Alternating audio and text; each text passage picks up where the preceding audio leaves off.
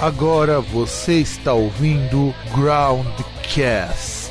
Saudações,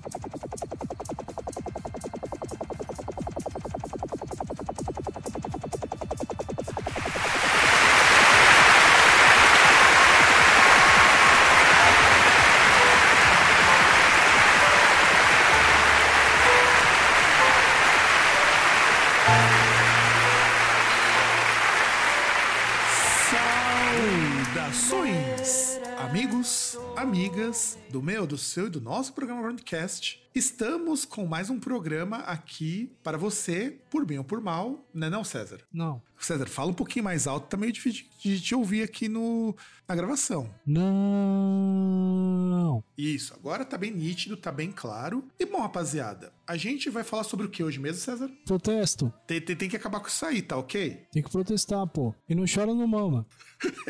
Exatamente.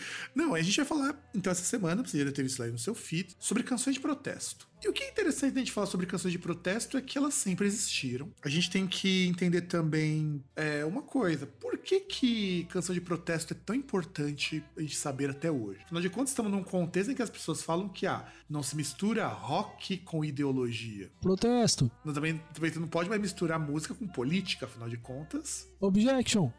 E esse objection do César com esse sotaque a, a lá Eduardo Bolsonaro tá maravilhoso. Eu fritei muitos burgers, tá ok? Burgers numa lanchonete que não tinha hambúrguer. É tipo que nem o Chuck Norris que conseguia pedir um milkshake do Bob's no McDonald's. Burgers numa lanchonete, segundo alguns disseram, péssima de frango frito. Quem comeu lá disse que é ruim. Ah, não é tão ruim assim que eu. Não, cara. É ruim tanto quanto o KFC é ruim. Não, disseram que é pior que KFC. Depende, o frango lá é um pouco mais seco se você pede apimentado, que é uma bosta. Então, mas alguém que frita burgers numa lanchonete de frango frito? Frango. Errado isso aí. Frango frito, né? Frango frito. Fried chicken. Fried chicken, ok? Fried chicken.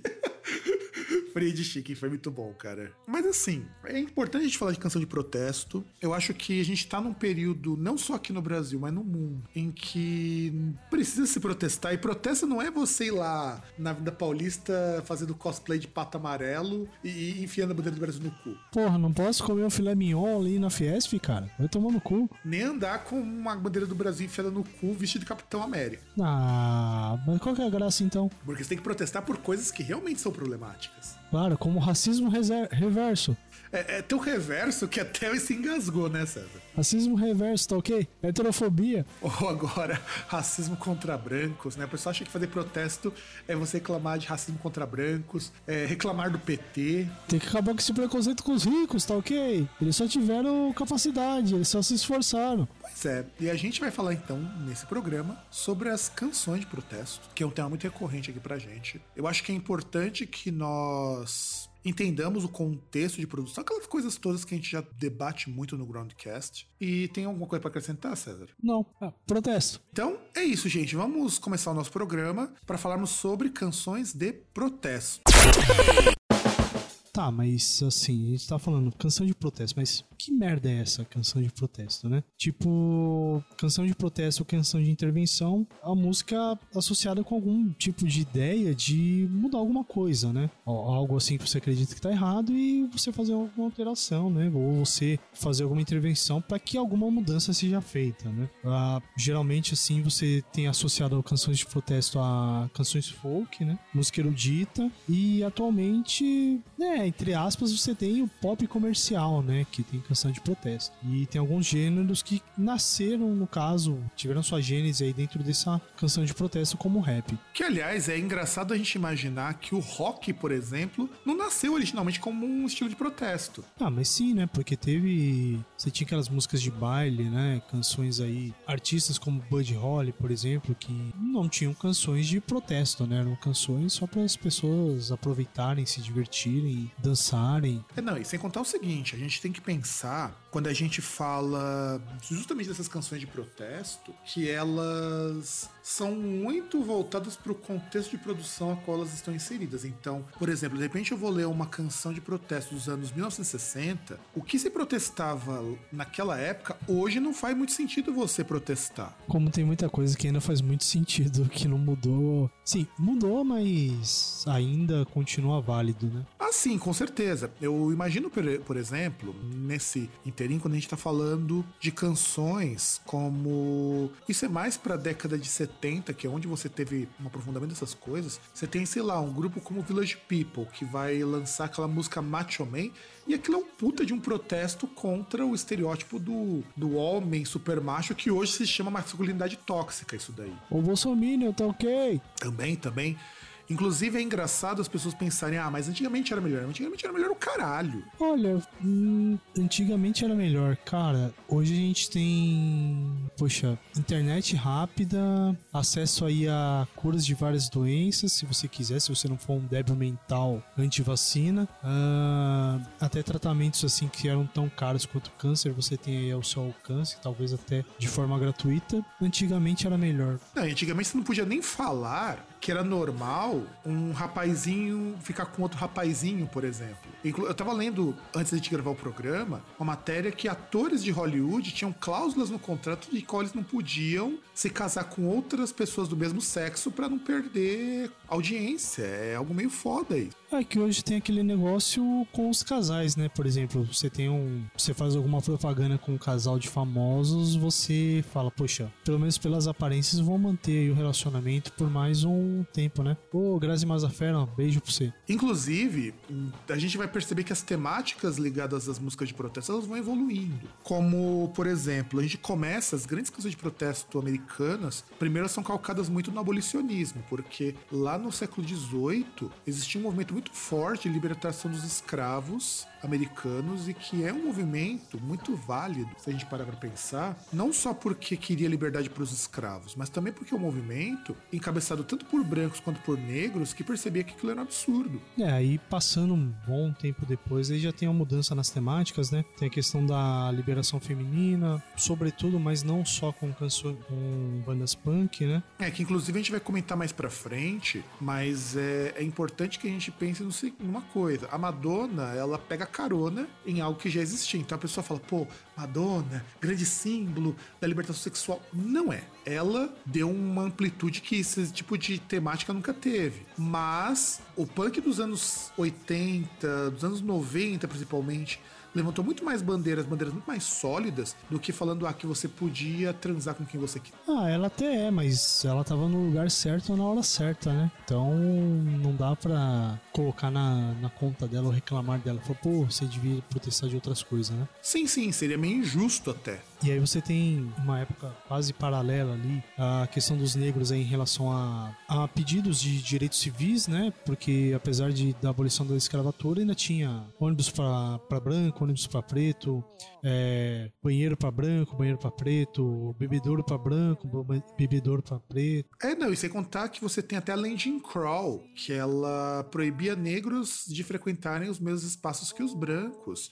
E isso não é tão antigo, não. No século XX ainda rolava isso. Então, quando a gente pensa dos direitos civis, o Martin Luther King foi um dos caras que lutou muito pelos direitos civis e tinha músicas que ele cantava, inclusive o estilo gospel, não essa porcaria que o pessoal chama de gospel aqui, mas o gospel americano, ele é formado muito por essa coisa de canção de protesto por direitos. Então era meio foda isso. Crente, né, gente? Tá ok. E falando também, tem quase paralelo também, né? Porque você pega um contexto ali, principalmente década de 60 para frente, você tem vários desses movimentos em paralelo, né? Porque você tinha também a questão anti-guerra, né? Principalmente com, com a chegada da guerra no Vietnã e várias canções também, tanto canções da galerinha ali, hip, flower power, como até mesmo aquilo que depois viria a ser chamado de heavy metal aí, e outros estilos aí com canções anti-guerra, né? Anti. Agora esqueci o termo, deixa quieto. Então, e as canções de guerra, elas constituem uma parte importante, vai falar isso bem mais pra frente, explicar como essas canções anti-guerra elas entravam, porque entra nesse cenário um país muito importante que são os Estados Unidos. E a política americana, desde a Segunda Guerra Mundial para frente, tem sido uma política muito forte de intervenção em outros países, com a ideia de ah, vamos levar-lhes a democracia, vamos acabar com o comunismo e tudo mais. E, e isso gera, sobretudo nos meados de 1960 até mais ou menos 1980, uma grande quantidade de canções que falam sobre a guerra, contra ela. Porque muito artista, e aí vocês vão se impressionar muito, a maior parte não eram artistas de rock que se pronunciavam contra isso. Porque na década de 80, o rock tinha se tornado uma coisa muito superficial. É só você pensar. White Snake, uh, Three Sisters, Warrant, e mesmo o próprio heavy metal estava muito alheio a essas coisas em 1980. Embora você tivesse lá o Iron Maiden criticando lá a Thatcher, embora você tivesse o Metallica que lança One nessa época justamente contra a guerra do Vietnã, baseado no livro do Johnny Vai à Guerra, não é algo tão forte quanto outros artistas mais pop. Afinal, você tem que separar rock de política, tá ok? Não é, e é, é complicado. Você também tem, e isso vai surgir muito pela influência da música disco e pela Madonna também, agora de certo modo, mas canções de protesto pró-direito LGBT, porque acabada a Guerra Fria, você começa a ter um outro problema maior que, muito maior inclusive, que são os problemas envolvendo AIDS. A AIDS é a grande doença que surgiu na década de 1980. E junto com isso, uma depreciação maior do que já existia para os LGBT. Então, de repente, você ser gay, você ser lésbica, não pegava bem, cara. É, até por conta dessa questão de, epide de epidemia que você passa de uma pessoa para grupo de risco, exemplo. E aí você tem também uma outra, uma outra questão em paralelo, que é a questão do, dos direitos aí, é a questão da liberação sexual, né? De parar com esse negócio... Puritano, né? Isso. Aí, no caso, tem uma, uma separação mesmo, né? Afinal, todas as democracias estabelecidas têm um Estado tecnicamente laico, né? Você não tem a igreja querendo ditar aquilo que um cidadão pode ou não fazer na sua intimidade, né? Nisso entra, se a gente parar pra pensar, nessas músicas pro-LGBT, onde a gente pode encontrar Lady Gaga, onde a gente encontra um Tomboy, que eu acho muito engraçado, que é num deboche muito foda. Você tem a grande música do Tomboy, It's Okay to Be Gay, ou tudo bem você ser gay, é essa a ideia, e a música o tempo todo discorre que ela não tem problema de você gostar de outro cara, de você gostar de outra moça, sendo do mesmo sexo. O importante é que tá tudo certo. E aí também, isso que é interessante, porque você pega a década de 60 para frente, você tem uma profusão de temas, de temáticas em relação à questão de protesto, e eles vão andando quase que em paralelo, né? Que aí também você tem a questão do direito, ah, direito animal, mas também questão em relação ao meio ambiente, né? Preocupação em relação ao meio ambiente, é, a questão aquilo, o que estava causando as intervenções do ser humano em relação à Terra, a questão de desmatamento de, de áreas tropicais, é, extinção de espécies e outras questões aí que entram nesse sentido. Sim, sim, sim. Isso é. Como se não bastasse, a gente gente tem muito dessa profusão desses artistas com a causa animal, inclusive muito por conta do veganismo que começa a ganhar muita força nos anos 1980, o veganismo, o vegetarianismo, e com isso também, e com a ascensão do hardcore nos anos 1980, músicas voltadas a serem anticapitalistas. Só que anticapitalista peronomútil, porque você tem lá o Dead Kennedys que se tornou aquilo, o Ark Enemy que briga por fotinho. Bom, é infelizmente aquelas coisas, né? Né? Tipo, quando o boleto chega, ele chega de forma violenta, né? E também aquele negócio, quando a banda não tem mais o, os fundadores ali, fica complicado, né? Quando não tem mais aquela força motriz que, que dá aquela ideia e tal, que gerou todo, todo o contexto, aí fica complicado, né? Então, e como se não bastasse, isso que para nós também é muito, muito caro, é quando a gente entra, então, como que a gente vai definir que todas essas canções são de protesto? Porque afinal de contas, você tem, sei lá, um Dave Mustaine da vida que grava o United Abominations para criticar a, a, ONU e aquilo ali não é canção de protesto. Ah, não sei, né? Tipo, poxa, não posso fazer uma canção aqui com violão, violão aqui. Eu não posso fazer uma canção aí denunciando a heterofobia, canção de protesto. Ah, tem aquela banda lá, Os Reacionários, acho que Os Reacionários, que fez canções de protesto contra a Dilma. Ah, tem essa, né? Sei lá, né?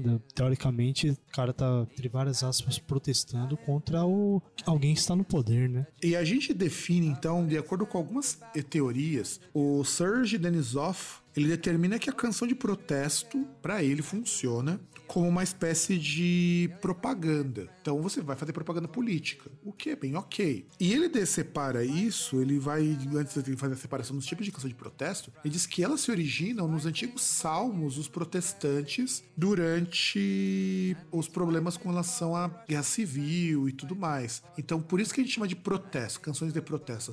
Os, salmos de protesto tinham essa função. Até mesmo em relação à questão assim, depois da, da Guerra Civil, unificação dos Estados Unidos, quando chegou o movimento abolicionista, né, tinha aquelas canções ali que eram, assim, canções entre aspas, né, porque na verdade as canções elas serviam para fornecer indicações para os escravos das rotas que eles deviam seguir do, dos estados ali que tinham dos, dos estados ainda escravagistas para locais ali onde eles poderiam viver de forma livre, né, locais onde já não tinham esse tipo de regime. E aí, ele, o, o Denisov, ele separa as canções de protesto em dois tipos. E que, e particularmente, eu concordo muito mais com ele do que a teoria que a gente vai apresentar depois. Ele vai dizer que são canções magnéticas, que é quando você quer atrair alguém para uma causa, ou elas podem ser canções retóricas, porque ela parte de algo que indigna quem produz e espera que os outros também se indignem com alguma coisa. Cara, isso não vai cair.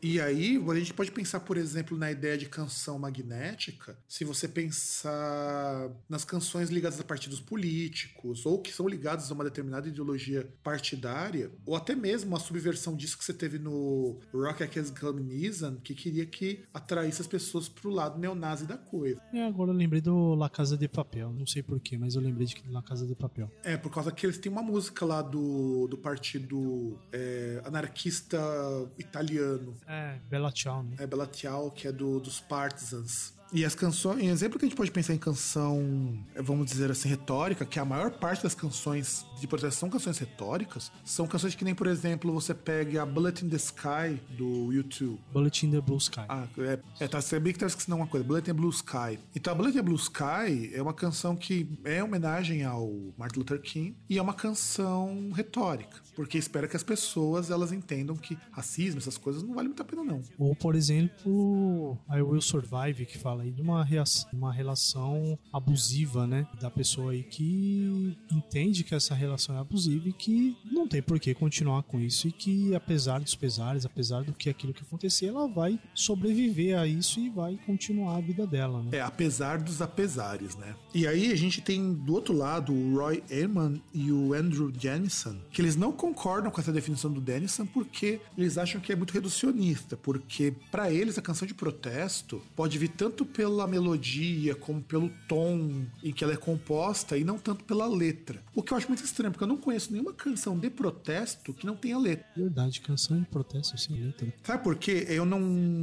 eu não penso pelo menos que a canção de protesto ela, ela não precisa de letra, ela precisa de uma letra. Sem ela essa canção não faz sentido e ela tem que ter uma mensagem. Então a gente até pode trazer uma definição nossa, que não é uma definição completa, mas ela funciona. Eu pelo menos penso que toda vez que você tem uma canção é, de protesto, você tem que ter uma junção, tanto do instrumental quanto da parte lírica, e ela tem que transmitir alguma mensagem de intervenção social ou de denúncia a algum problema social. Eu penso assim, pelo menos. Acho que depende do instrumental. O instrumental pode ser um tambor ali no fundo, pode ser uma batida. Sim. Acho que o importante é a mensagem, na verdade, e a mensagem você depende da letra. É, tanto que por isso que o hip hop ele é tão calcado nessa ideia do protesto, porque a base muitas vezes é um sampler de uma música que já existe e o forte ali é a mensagem. A Legião Urbana entra nisso também. Sobretudo a fase pós anos 80, onde o Renato Russo resolveu dar uma de grande poeta incompreendido e que as músicas ficaram ainda mais complexas em termos de letra e o instrumental cada vez mais simples sim. Ah, não sei, né? Acho que depende também dos fãs aí que, apesar das letras, tem uns fãs aí que ficam meio pirados aí na, na deificação aí do Renato Russo como um grande trovador moderno ou pós-moderno, né? É, e a gente tem que pensar que no caso da Legião Urbana em especial, a música ela tem um peso, ela tem uma, um peso muito menor, uma força muito menor do que a letra. Tanto que qualquer adolescente de 15 anos com violão tá tocando Legião Urbana. Ah, mas tá tocando Legião Urbana da forma mais simples possível, né? Difícil é o cara pegar um alaúde e começar a tocar. Claro, até porque corda dupla é meio foda de ser tocada. Então, é, fazer um sol, dó e ré, até eu que sou retardado faço. Exceto se você fosse o Carluxo. Aí você não ia conseguir fazer um, uma, uma escala simples. Não, a única coisa que ele sabe fazer é agradar o Léo Líndio. Quer dizer, Léo Índio. Léo Líndio, né?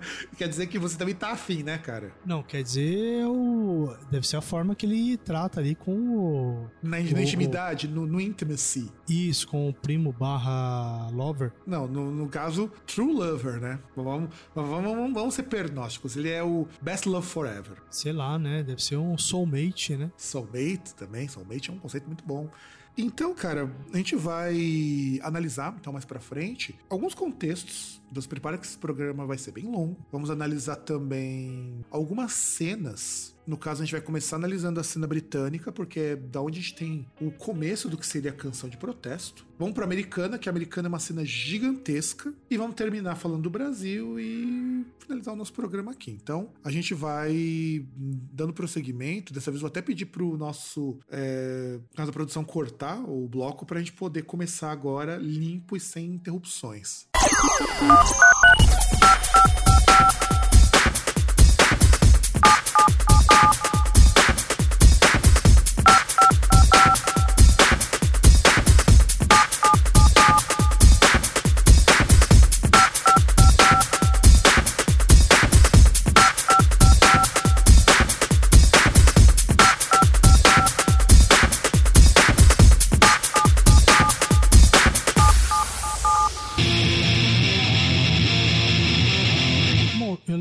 Bem, porque faz parte da minha adolescência, que a canção de protesto no Reino Unido começou ali por volta de 1381. Não, na verdade, não, não, não é sua adolescência, não. Você tá querendo enganar todo mundo aí. Você já era idoso nessa época. Não, porque eu não sou idoso ainda, né? Eu tenho várias juventudes, né? Tá faltando chegar na, na idade idosa, né? Da idade do corvo, né? Ficar do bico do corvo. Ah, não, na verdade, acho que chegar à juventude já morrer de vez, né? Acho que é melhor. né? Vai fazer igual o João Gilberto ali, que vive até 90 e não sei quantos anos e o cara não sai de casa. E, e nem deixou a herança pra esposa, hein? Aliás, eu não saio de casa também, então o que, que eu tô falando, caralho?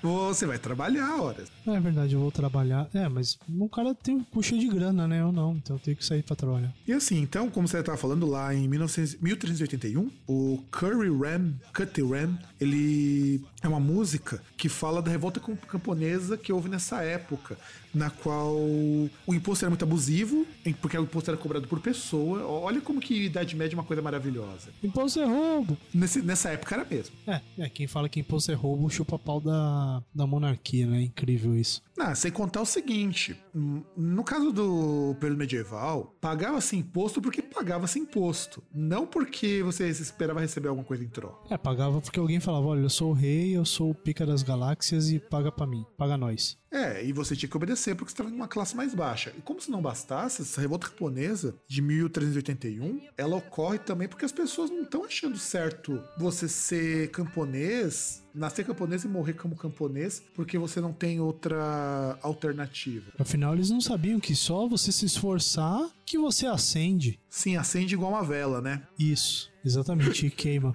E queima. E queima igual, inclusive é descartado igual também. É, depende, né? Se for um Bolsonaro, você só queima. É verdade, verdade, verdade. Não estamos dizendo o quê? Não, você queima. Afinal de contas, você pode queimar alguma coisa lá com a pessoa do forfã. Exatamente. Pode queimar o mato. E aí a gente também pode jogar um pouco mais pra frente, então, depois da Idade Média, a gente chega na. Acho que foi, acho que foi a primeira Revolução Industrial do século XVIII, não estou lembrado agora, quando você tem a Triumph of the General Lud. Que essa canção foi feita com base num personagem imaginário, que era o General Lud, que. Olha que coisa maravilhosa. Ele que deu inspiração pro povo que trabalhava na fábrica começar a destruir tudo, porque aí foram chamados ludistas. E o engraçado, né? Porque na época a- as pessoas ficando revoltadas com a mecanização, né? Sendo que, poxa, você pega lá uma época que os caras trabalhavam, sei lá, 16 horas por dia numa fábrica, né? Então, mas antes de trabalhar 16 horas do que não trabalhar. É, tem esse ponto. E como se não bastasse, quando a gente vai falar sobre esse processo de mecanização, você tem então o General Ludd, a Drive of the General Ludd, que ele traz um pouco de esperança para as pessoas, ó, vamos quebrar tudo. Isso entra naquelas canções para tentar atrair mais gente para o movimento, tanto que o General Ludd nunca existiu, é um personagem fictício. Tipo a mão invisível. É, a mão invisível do trabalhador que quebra a máquina. A mão invisível que pega uma luva de látex pro seu, É, também, também, também. Do nosso, né? Porque é ensino de todo mundo. mas principalmente daquele que acredita. Na verdade, aquele lá faz fist fucking. Então, justamente ele pega a luva ali meio do seu. Até o cotovelo. Até o, até o. Até o ombro, né? É, se aguentar até o ombro, como os nossos anarcocapitalistas, mas enfim. E aí, então, o século XVIII teve isso, e no século XIX e século XX, na Inglaterra você teve o que eles chamam de folk revival, que foram as canções folk começaram a ganhar força. E como se fosse ah, como se não fosse algo muito importante, o movimento folk britânico ele começa a resgatar todas as canções de protesto do século XVIII e também do século XIX começa a criar algumas músicas mais novas. Então, na Inglaterra, que não por acaso também muitos dos bons grupos de punk rock surgem por lá, você também tem a Irlanda que tem canção de protesto nessa época, o, a Escócia, e é com esse movimento do folk revival que você começa a ter uma volta da valorização das canções de protesto. Inclusive, no, no em 1963, você tem o Way é o Lloyd, ele lançou o disco The Iron Music, que ele começa a pegar muitas dessas músicas e regravar. E um outro grupo que eu achava um grupo, acho não, ainda acho um grupo meio bosta, mas que é um grupo que sempre foi muito politizado, é o Chumbaumba. Foda-se. Pior que os caras do Chumbaumba são anarquistas.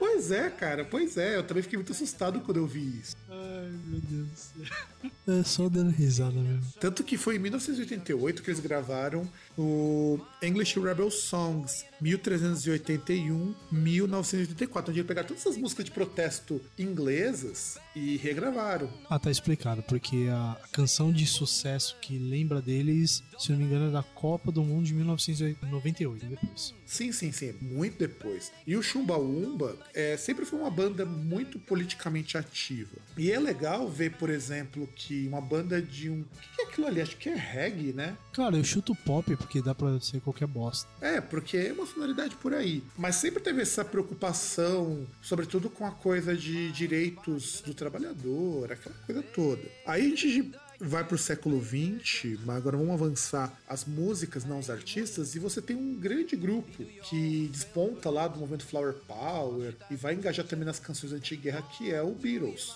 Ah, movimento beatnik, cabelo tigelinha, terninho, né? Sim. Tem essa música Revolution que. Sim, é, inclusive Revolution tem a Revolution e a Revolution 9, que são do. A Revolution 9 é tão revolucionária que o cara que eles resolveram fazer aquela música sem instrumento musical, é só com ruído. Tá bom, né? Porque os caras estavam ouvindo muito Stockenhausen. E você tem a Revolution em 1968 que falava sobre mudar o mundo, né? A ideia do Beatles é- era uma coisa assim meio muito, muito otimista, tipo, vamos mudar o mundo, vamos fazer a revolução, aquela coisa toda. A gente tá mudando o mundo, só que a gente vai transformar numa pilha de lixo. E aí, em 71, ele junto com a Yoko Ono, e os Beatles já tinham separado, lança o que todo mundo conhece que é Imagine. Aquela coisa lá, Imagine All the People e vai continuando.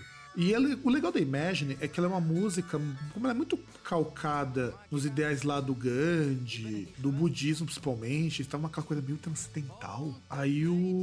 O que, que o Lennon vai falar? Como que seria esse mundo se ninguém mais brigasse por religião, por cor e por território? Então é aquela coisa, é uma daquelas canções anti-guerra, mas com uma mensagem muito mais de paz do que qualquer outra coisa. É que a galera para no Imagine There Is No Heaven, né? E esquece do resto. E na verdade, a ideia da música é a seguinte: não é que ele não critica religião, não critica bosta nenhuma. Ele critica é o mundo vive sempre em conflito por coisas que não fazem sentido. Que aliás é a tônica muito da década de 70, principalmente. 70, anos 70, ano 1970, aliás, é um ano em que a gente tem muita, mas muito, muito, muita crítica à guerra. Aliás, até só citando uma banda que veio depois, né? Como diria o System of Down, por que, que só mandam os pobres, né, pra guerra? É, é bem por aí. Inclusive, o Stuff pertence à grande tradição americana de fazer canção de protesto. É, mais ou menos, né? Americana em si, né? Já que os caras são. Não sei se dá pra considerar que são descendentes de armênios, né? Ou Sim. são armênios, no caso. E aí você tem, em seguida, depois dos Beatles, você tem o que a gente pode dizer que é o grande marco das canções de protesto, que é o punk rock. O surgimento do punk, sobretudo o punk inglês. E aí você tem um grupo como Sex Pistols, quando vai lançar God Save the Queen, em 1977.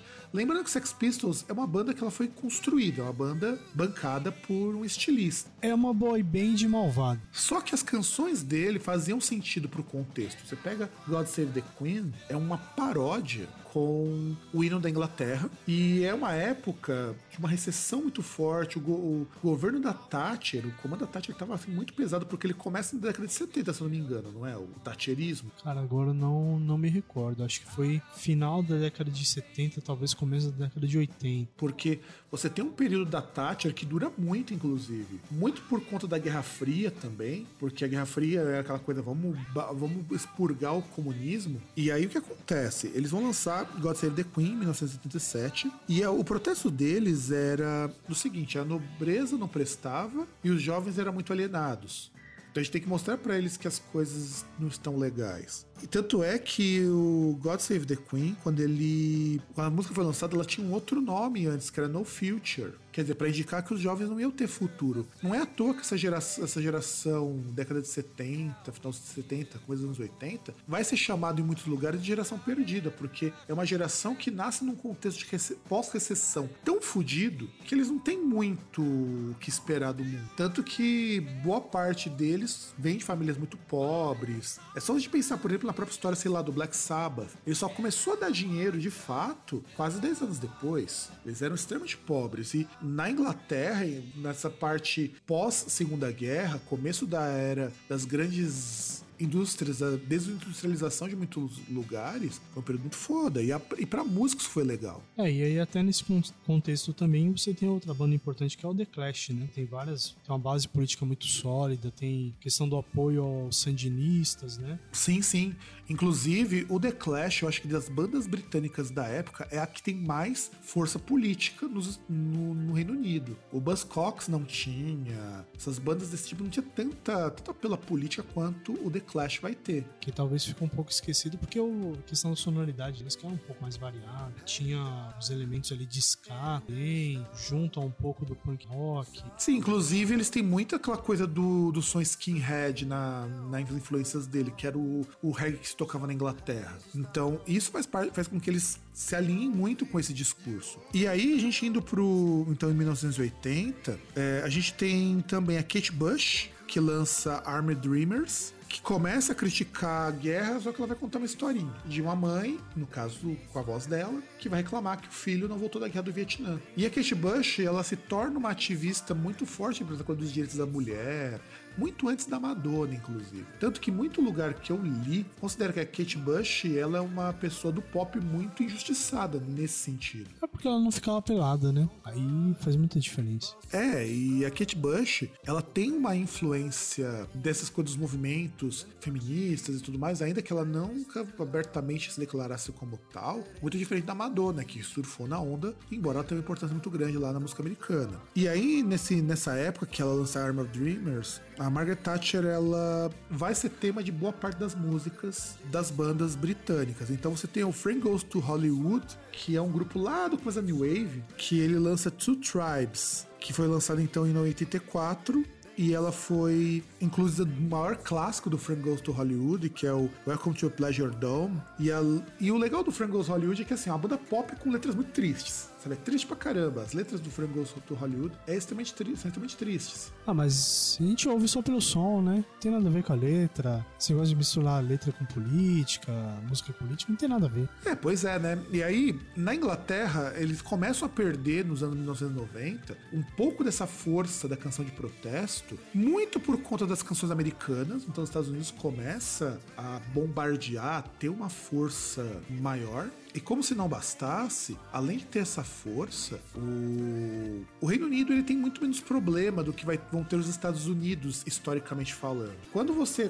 tem o fim da era Thatcher, muita coisa muda. Embora agora eles voltaram, voltaram para um conservadorzão estilo Bolsonaro, então eu acho que talvez as canções de protesto voltem. Ah, na verdade, conservadorzão já vem de algum tempo, né? Depois da. Até mesmo o Partido Trabalhista que estava ali junto, que estava governando ali com Tony Blair e o sucessor sucessor dele, que eu não lembro o nome, não era lá, nossa, muito, né? Depois vieram os conservadores aí, né? Que veio a Theresa May, que quer queira, quer não, solenemente está tomando um indireto pé na bunda, né? Já que ela não conseguiu fazer o famigerado Brexit, né? Achou que ia sair da União Europeia. Ah, vou sair da União Europeia toda gostosona e tal. Falei, mas aí, o que, que você vai dar de volta pra gente? Você acha que vai, a gente vai ficar pagando pau pra você? História diferente, né? Não, com certeza, com certeza. E como se não bastasse, é aqui que a gente começa a entender como que as canções de protesto na Inglaterra, elas começam a murchar um pouco. O movimento folk perde muita força, porque depois no Reino Unido começa a surgir muito grupo de indie, que resgata essa sonoridade folk e tudo mais, mas eles não estão preocupados com o conteúdo, muito mais preocupados com a forma. Não é que nem, por exemplo, eu tava escutando esses dias um grupo de música psicodélica brasileira com um nome muito legal, chamado Picanha de Chernobyl. Eu acho que esse nome é maravilhoso. Saboroso, hein? E a música deles falando do massacre que o pessoal estava fazendo com sem teto e o sem terra, com a sonoridade típica do rock inglês dos anos 1970. É, que na verdade aquele negócio, né? Você pega a Índia aí, é, dá para se encaixar naquela canção do Velhas Virgens, né? Senhor Sucesso, que aí fala que você monta, você puxa vários caras ali, você põe no vocal uma bicha bem louca, assim, com a, umas roupinhas assim toda produzida tal. Você fala que eles estão na estrada ali há muito tempo, sendo que se conheceram na semana passada, né? Você consegue vender isso aí falar, ah, é, isso aí, é, a gente faz rock coisa do tipo, né? Ah, e sem contar que tem um fator que também vai contra muita coisa da Inglaterra. Foi onde o rock progressivo cresceu na época entre 1960 e 1970. Então isso foi dando uma abafada no, nas canções de protesto. Seja muito pro, rock progressivo, embora o rock progressivo tenha também começado num contexto anti-guerra, mas acabou a guerra do Vietnã, acabou a guerra do Iraque e acabou o governo da Thatcher, não tinha muito mais do que reclamar que não fossem coisas muito vazias e o pop americano ganhava muita força também. Daria pra gente fazer um paralelo e falar que o rock progressivo está é, praticamente um, sei lá, um parnasianismo na música? Então, poderia.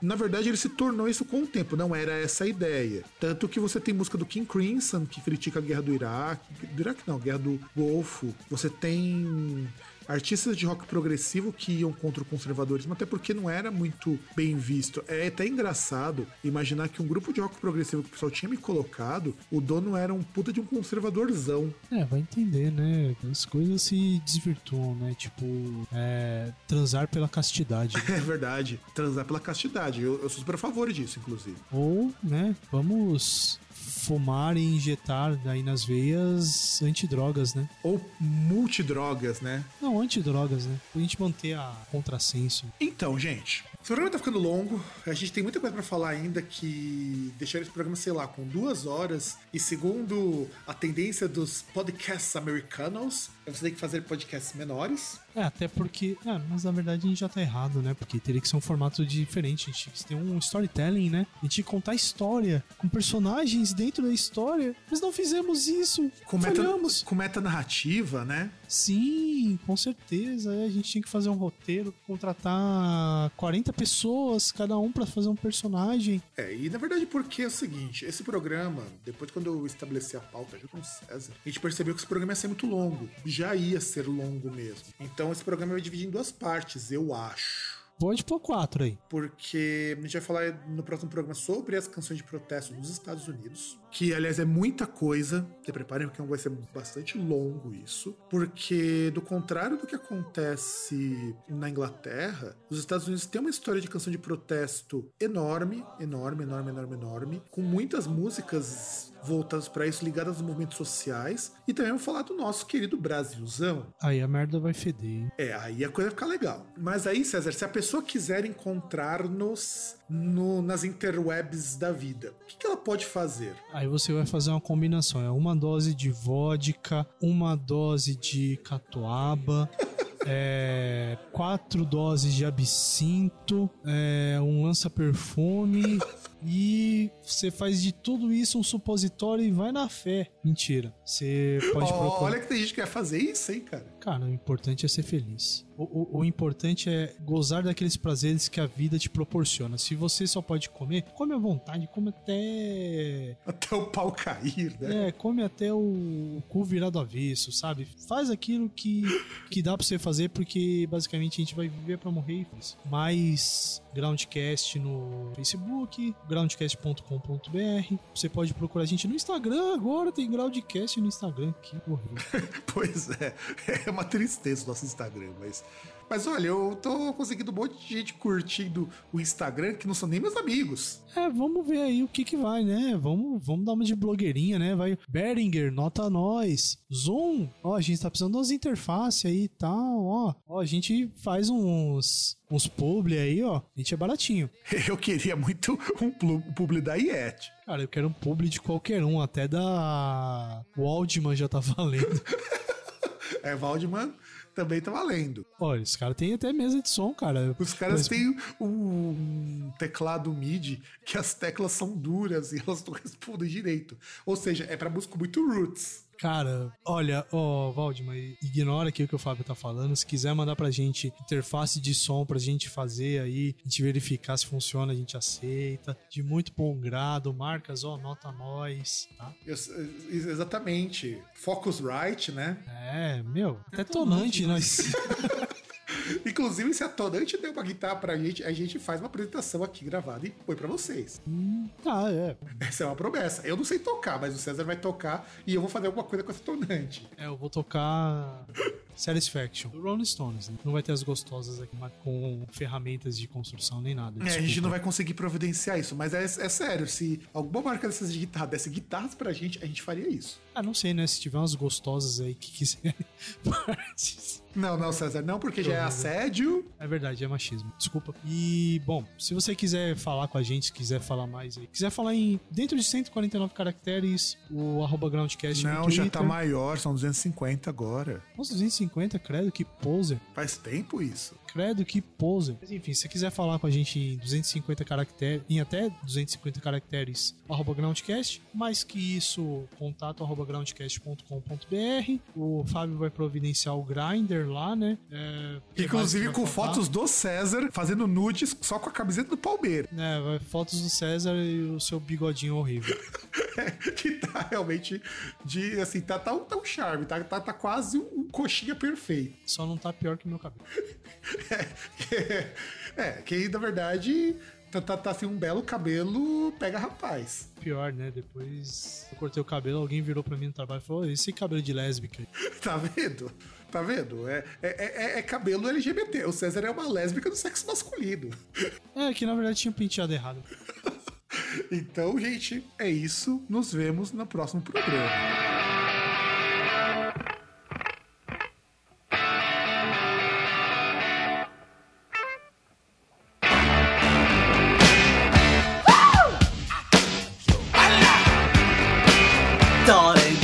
To let me know. Should I stay or should I go? If you say that you are mine, I'll be here till the end of time. So you got to let me know. Should I stay or should I go? It's always tease, tease, tease.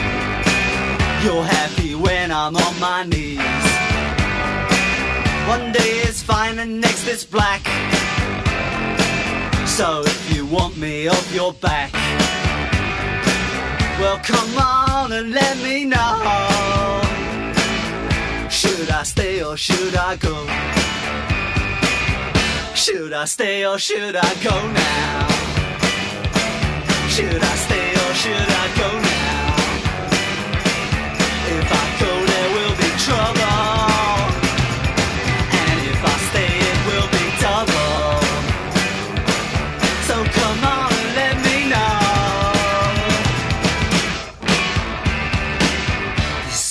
This indecision's bugging me.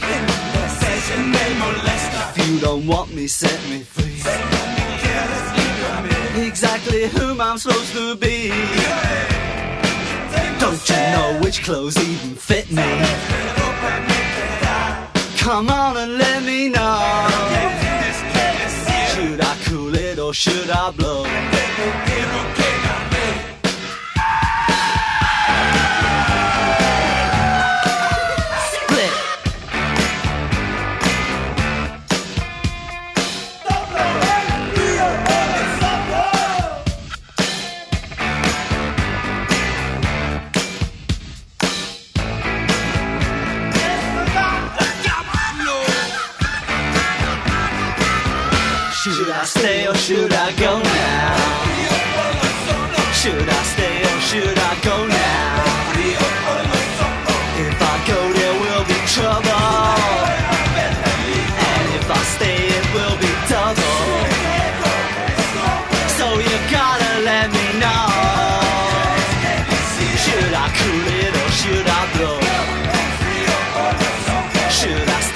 Should I